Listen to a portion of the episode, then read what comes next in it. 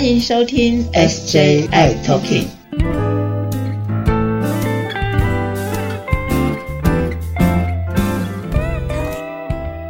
Hello，大家好，欢迎收听今天的 SJI Talking，我是 Jeffrey，我是师姐。哇哦，师姐，我今天好开心，好开心哦，因为我们今天，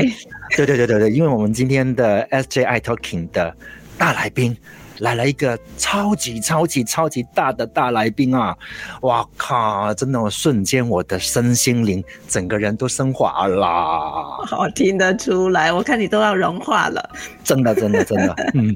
我们今天 SJI Talking 呢邀请到的这位大来宾呢，首先啊，他从一以来哟，真的我认识他从一以来哟，一直是我们帕斯蒂朋友的忠实的好朋友，非常好的朋友。对，而且呢，大家都认识，因为在这一次的全球面对这个新冠疫情的时候，他站在我们的第一线，第一个冒出来告诉我们这件事情要小心了。而且呢，是我们台湾在这个疫情当中最功不可没的罗一军罗富，我们欢迎，是欢迎我们的罗一军医生。罗富。主持人好，各位听众大家好，我是疾管署副署长罗一军，我也是指挥中心医疗应变组的副组长，我觉得好像要开始拍防疫大作战那种感觉，很高兴来参加两位的节目。是，谢谢，谢谢，哇，真的罗富罗医师，然后其实我真的很想教你一军的，对，然后我想问一下，就是今天呃来到这里啊，然后我也相信很多朋友非常非常的喜欢你哦，大家都叫你国民女婿，OK，你收到这样的一个一个称号之后啊，你的内心的感觉感受是什么呀？呃，我其实去年那个。六月那时候被开始叫国民女婿时候，心里面其实觉得蛮奇怪的，就说，嗯，我又不是谁的老公，为什么可以被 被被谁叫做女婿啦？哈，但那个时候感觉上大家就是觉得说，这是一个比较指挥中心，年纪看起来轻一点。其实我也四十四岁了哈，啊，这是娃娃脸，所以可能大家觉得说有一个比较像邻家男孩吗？四十四岁的邻家男孩，好奇怪。反正就是大家觉得说这个人好像。还蛮诚恳哈，然后讲话也许呃好听或中听，然后回答问题比较不会呃这个拐弯抹角，就是比较直问直答哈，所以我不知道，反正大家大家觉得这是一个就是比较亲近的一种称呼啦哈。我更常其实，在路上被或在公车或在哪里被人家走过来说，哎，你是不是电视上那个？我就会说，对对对，我是电视上那个。那有的人还会问说，啊，你是不是坐在陈时中旁边的那个？对我说，就是坐在陈时中旁边。然后我说更惨，我是坐在他旁边的旁边的哈。反正就是通常他们也不会记得我叫做罗一军哦，可能就是就是呃，有人人能够说出是罗富已经不错了。反正就是就他知道说这是电视上那个人。哇，所以这样子那个记者会的收视率就冲高了，对不对？呃，冲冲高是因为我吗？有啦，有有一段时间可能是啦，哎，就是在那个部长确诊，大家都确诊，只有剩下我，什么孤军奋战那段时间啊，哈。对，嗯，对啊，那我相信能够成为国民女婿啊，不是人人都可以当的呀。那我相信大家真的都非常非常喜欢你呢。对呀，其实哈，我们罗富呢，他一直哦，长久以来就一直在跟 HIV 这个医疗跟工位哈，就是是息息相关，然后就投入在这里了。尤其实我记得那时候，呃，罗富你是一个外交役吗？到非洲去。那我记得那时候我有听说了啊，你就哎到了很远很远的地方去了。那那时候还投身在医疗外交，照顾当地的艾滋病的病人。哎，我们是不是请罗富来聊一下那段时间这个段经历跟你的内心的转折？哇，那已经有点年代哈，二零零一年。那大家应该比较听过是连嘉恩，然后我们两个都是那个第一届的外交替代役，那个是哦，对对对，呃，阿扁当总统的第一年哦，请那个外交部成立的一个算是呃青年军哈，就是就是说让这些有医疗或农业专长的人可以到非洲或其他一些我们的友邦哦去参加医疗团、农技团这些来。替国国民外交来多做一点事。那报名之后，其实我我们就是呃受训，大概是呃呃三个三个多月哈，然后就被派到这些国家去。我是去马拉维，那去之前虽然说有做一些些的呃资料的查询，可是其实去才会真的感受到说，呃，就是一个呃到处都看得到艾滋病的国度了哈。我们的医院呃小小的大概四百床里面，大概百分之。五六十哦都是有 H 的这个帕帕斯体的病友，不过很多人其实住院的时候并不知道。那就在那边，我从一个不会艾滋的医生到会很很懂艾滋的医生哦，可是又经历过，就是说，呃，大家都怕艾滋，然后也也很怕被验出来，因为验出来等于是不治之症，因为在非洲那时候是呃几乎算是没有药。没有鸡尾酒疗法引进的这个年代哈，所以大家就把当成一个真的是绝症，然后验出来也不能干嘛，所以就不想验，或者验出来之后就否认有这件事情。所以我在那边后期比较在做的事情，就是说，呃，协助我们自己医院的这些黑人同事哈，能够认识这个疾病，因为我自己是从不认识到认识，所以我就就是我有一些教育的资源，包括我们医疗团有一些教育训练的经费啊，然后。可以去写计划，然后来这个训练一些我们所谓的呃筛检师哈，筛检的呃咨询人员哈。其实这个部分在台湾那时候已经算开始在做很多逆筛的啊，像同才团体的逆筛在慢慢在进行。不过我那时候也不知道台湾在做这些事情，我们就是在那个马拉维自己寻求当地的资源在做。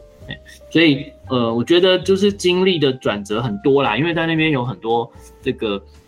艾滋的故事，包括说我自己的医疗团的这个呃朋友，就是比如我们里面的厨师，我们里面的这个清洁人员哦，还有包括在那个医院里面的呃同事哈，像放射科的同事、药师等等，都有人确诊。然后确诊之后，不是说吃吃药就会控制好，那个时候是没有药，所以他们都会发病，然后可能就会就是某一天就过世，这些都是。当时那个才二十出头的我经历过的事情，所以我就对于艾滋造成的这个影响哦，那个产生很巨大的一个感受，亲身的感受。所以我那时候就觉得说，我应该如果回台湾，我要把我自己艾滋这一边再训练的更好一点，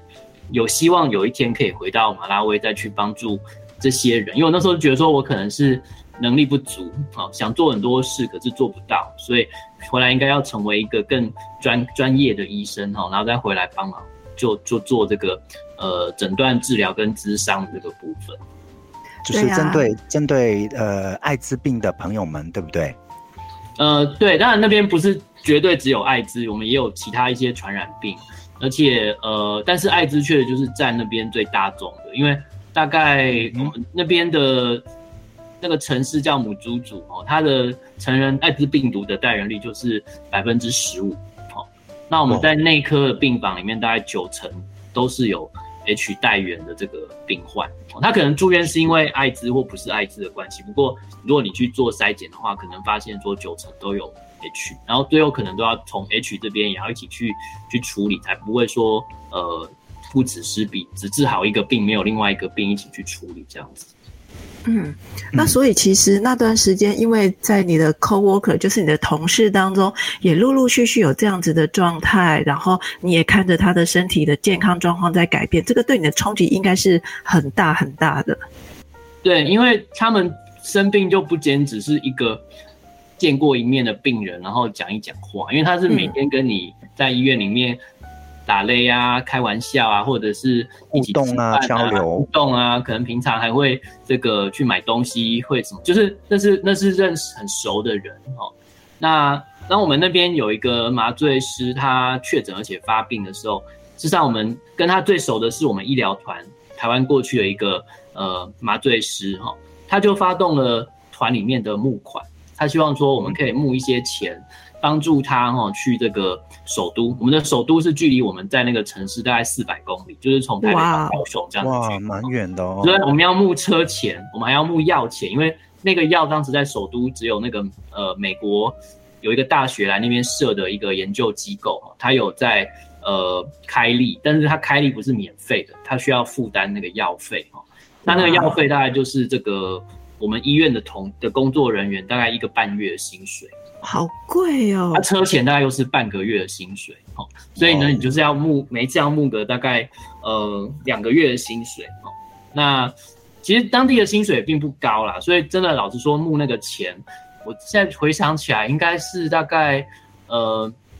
可能可能就是一一千到两千块台币吧，应该是可以可以可以搞定。但是对当地人来说，这是一个算是天文数字啦，哈。嗯，他们当时一年的这个平均的所得，哈，也只有大概不到两百块美金，就是大概六千六千块钱台币。所以所以你家出一个三千两一两千块的这个呃药费加车钱去首都，很多人就会觉得说他他不可能，就就算是比较已经有算是。所得收入比一般人高的医院的这些医护人员也是负担不起，所以发动了募款。太大了。大概过了半年之后，其实那个一直被我们募捐的那位，他也觉得很不好意思，哦，因为他其实因为要要去拿药什么，他还是必须要请假啊，吼，然后等等，就是也是会影响他的一些工作生活，所以他后来其实就。有点有一搭没一搭的去拿药，那后来发现说他其实就没有在吃药，所以他就后来就就真的是严重的发病就过世。那个都是在我短短的一年多的那个两大概快两年的那个替代役的过程中，我就亲亲眼目睹这样的一个呃认识的同事，然后从诊断发病到吃药，然后最后死亡这个过程。哦，所以他也对我们所有的医疗团的人都产生了很大的一个影响，就是说。哎，那个病哈，呃，对一个人的健康，还有就是对于那个家庭的影响，还有就是对于这个社会。那时候其实从报纸上会看到说，呃，这个国家它每一天都有一个老师哦，因为艾滋而过世。哇！也几乎大家平，大家以这样来推算，就是说大概每每每一个礼拜会有一个警察，会有一个医生因为这个病而过世，所以这个整个。国家的平均年龄就突然就是骤减到只有三十九岁，哇，对，所以这是对国家生产力是一个很大的一个摧残。那我作为一个小医生，我的更直接的感受是说，他明明就有药啊，我在台大医院，台大医院学习 跟实习时候，就看得到他们有鸡尾酒疗法哦，那书上都有写啊，早就发明，一九九七年何大一博士就已经发明哦，可是那时候二零零一年去呢，这个药却是。呃，在遥不可及的地方，或者会都是的，所以就觉得说，这个资源的分配公平正义是很重要的议题哦。你才不会说科学的成果，但是最后没有办法可以提供到最需要的人手上。哦，那或者是说啊，就是有钱的国家才拿得到，啊，没有钱的国家就拿不到这样子。所以这些也是对于我一个后来走上公共卫生疾病管制这边，应该是算一个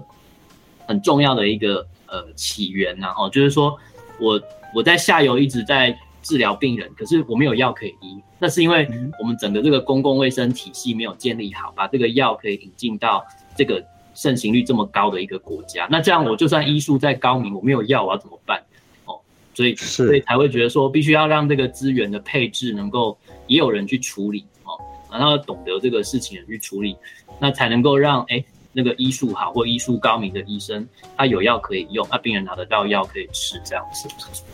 没错，其实这个疾病的控制不是只有药而已啦，还有整个医疗的体系，还有包括污名化这件事情，那都会让这个真正需要接受这个医疗的人，是不是能够接受到适当的医疗照顾？所以很高兴，我们这个罗夫真的在我们这个台湾的卫生体系当中可以引导我们，所以在以。你过往的这些经验当中，跟你现在位在这个位置，可以为我们的台湾的医疗，尤其是在艾滋这个部分做一些事情的时候，你自己有没有呃你自己的一个目标，或是我其实我们很期待你为我们怕友们能够多做一些事情，因为你太深得我们的人心了。呃，应该是说在还不知道台湾的。艾滋疫情状况之前，我就已经先在非洲经历过马拉维的疫情哦。嗯，那呃，所以他在我心中留下一个种子，就是说，我记得我刚回台湾那段期间，我就跟我的呃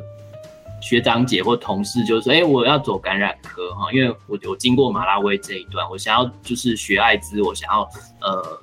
就是研究跟处跟治疗艾滋哈。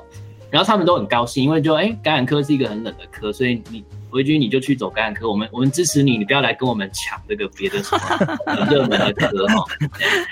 那那那那个那个时候，我们台大的这些总总医师学长姐也很好心，他每一年都把我排一个月去我们的艾滋的病房去当住院医师了。所以我确实也就从那个过程中知道，台湾的艾滋的疫情那时候其实也也是进入一个新的阶段哦，就是那段时间我们的呃药引的艾滋哦。那个二零零四年、零五年、零六年那个时候，也是算蛮蛮厉害的那个时候。可是同时期，就是我们的这个呃怕友，其实在这个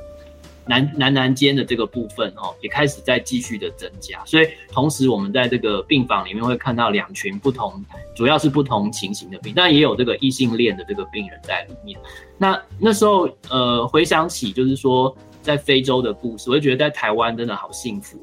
是。就觉得说，哎，有药可以用啊，然后有很多的医护人员啊，然后住院可以住院，不是说住院是没有电、没有水，然后也没有氧气的那种住院，就觉得哎，我们要很珍惜这个宝贵的医疗资源哦。但是除了有好的医疗资源之外，其实我那时候发现就是说，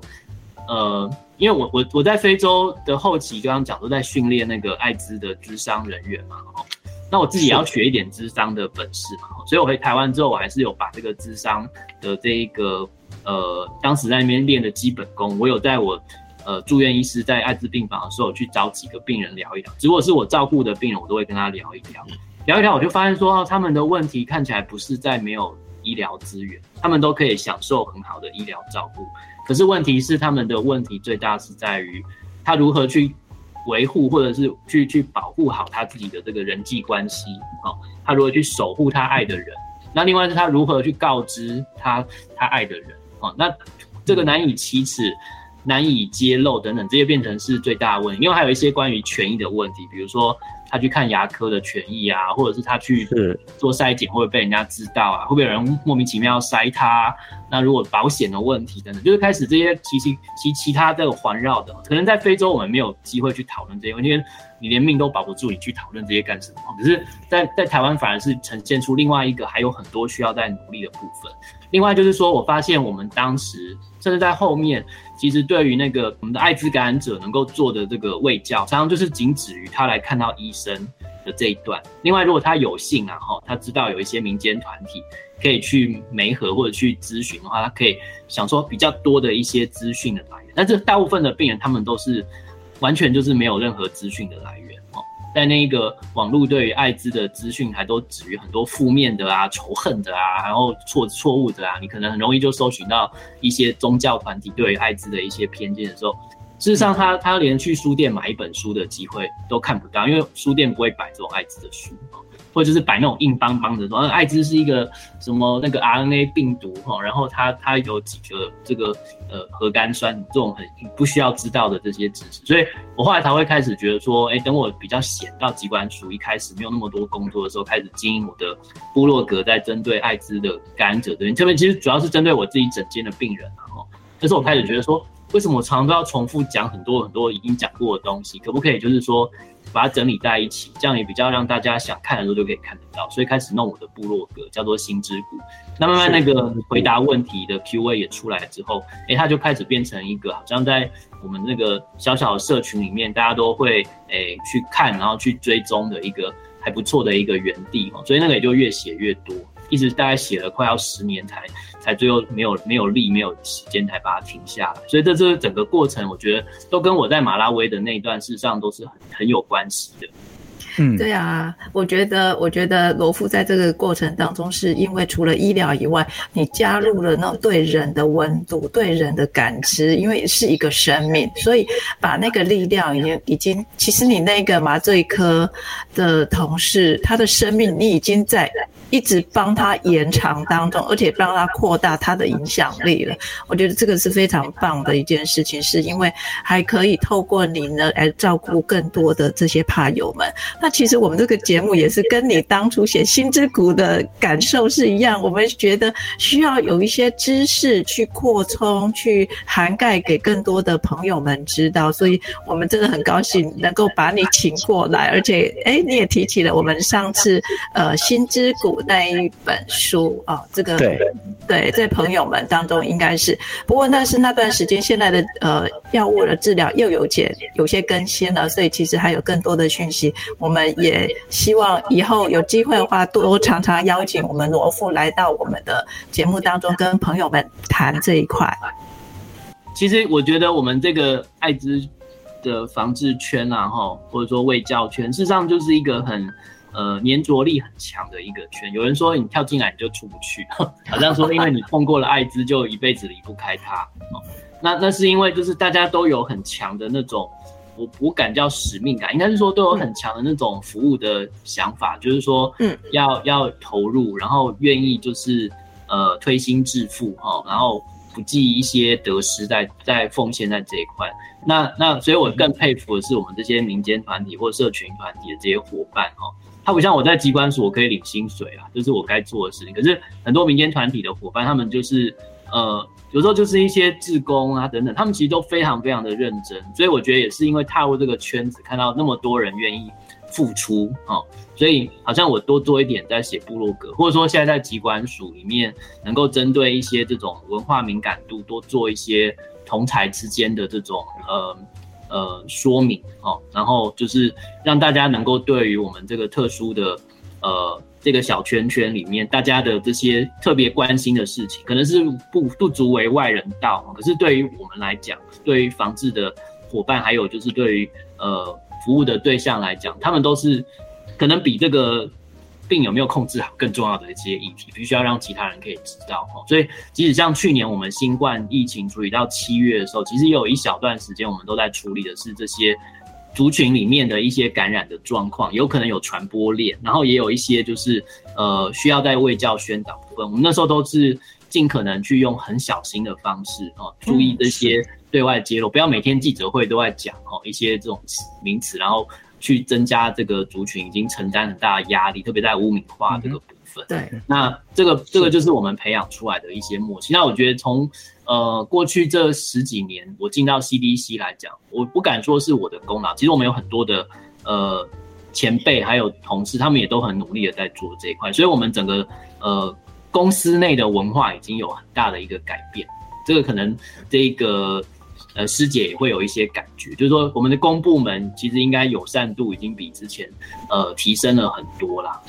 对，这个我们都有感受到，尤其是在呃一些呃污名化这个部分，呃有帮我们注意到，因为我觉得已经减这些的呃名词的一些去污名化，已经让朋友们的压力减轻很多了。这我的感受非常非常的深哈。嗯，就像那时候我们在病房看到有有一群是男童，就是。MSN 有一群呢是打赌的，那那两个族群之间的那个冲突哈，非常的大。那演变到现在二零二二年了，其实那个整个的文化氛围已经开始在改变了，而且变得更有温度，不是冷冰冰的那三个字而已。我觉得对这个差很多。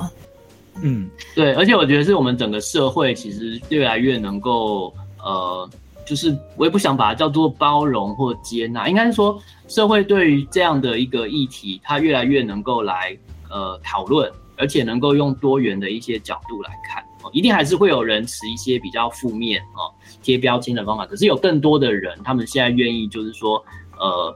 把这些就是议题当做是一个。其他的议题一样的方式来讨论，另外重视的是价值的部分，而不是说是，呃，会不会染疫呀，会不会传出去啊，会不会被被被那个隔离等等，这些就是呃太过于强调那个呃传染病的那个部分。可是我们可以知道说，它现在慢慢像慢性病一样，大家都可以知道说，哎，就是跟它共存，好，那我们怎么样能够在共存当中活出自己的意义，然后也让那个。帮助你的人跟你你可以帮助的人都知道说，而且我这个病毒在身上其实没有代表什么其他的事情哦。那个，嗯，那如果你得的是 B 肝，你得的是 C 肝，一样也是一个病毒，但是你不会说因为你做的事情而就随便传给别人哦。所以你不需要做一些过度的担忧或者是呃不必要的一些提防啦。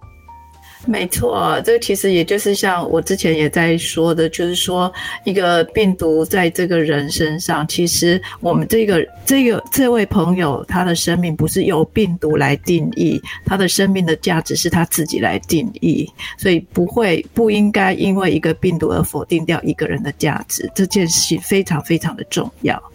是的，没错。我还有一个问题要问问我们的罗富，哎，嗯，请说啊，嘿。你看哦，你在从事，就说跟我们怕友们在一起这么久了，那你有没有一些内心话想要跟借这个机会跟 p a s t y 朋友们说呢？嗯，我觉得有，就是说，呃，刚好跟我们现在还在处理的这个新冠疫情哦有关，就是说，呃，其实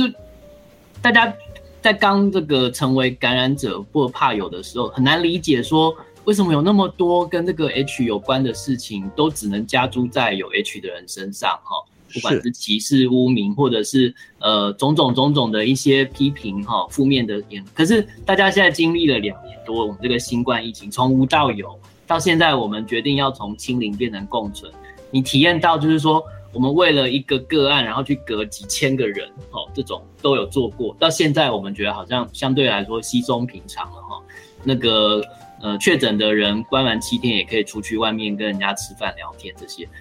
就是大家可以想象说，在这个二十几年前哦，那个艾滋还没有药可以医的那段期间，就多么全球的这种恐惧，一样是这样像这样的事情在蔓延，而且它没有像新冠短短的两三年内就发展了疫苗又有药物，可以获得一些看起来像是解决的方案，它就是一直在蔓延，所以它累积起来的那种恐惧，恐惧的那种。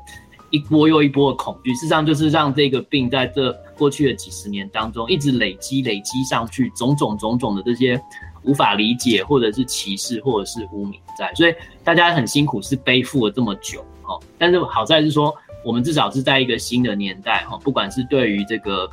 病本身的这些呃治疗、预防，还有呃都有非常突破性的进步，可是。同样，对于这个罹患病的人的的同理心哦，也增加了非常非常多。所以，嗯，我觉得就是就是给大家一个呃，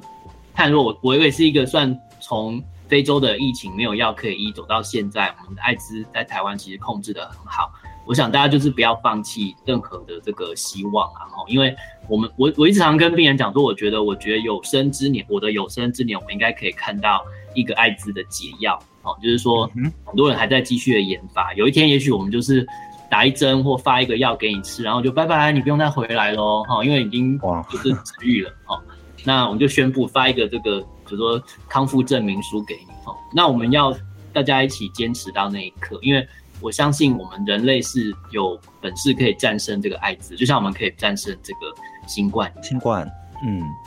哇，真是太好了！我们的罗伊斯罗富真的是我们的好朋友，也是大家怕友们的好老师，我可以这么说。今天真的受益良多啊！OK，我们今天跟我们的罗富先聊到这里。好，谢谢大家，那祝大家都平安、健康、快乐。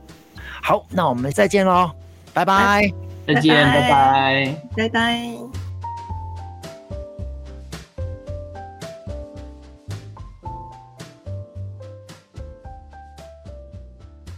谢谢大家收听今天的节目。如果喜欢我们的节目，请在收听的平台上订阅、追踪、关注跟分享，还有开启小铃铛哦。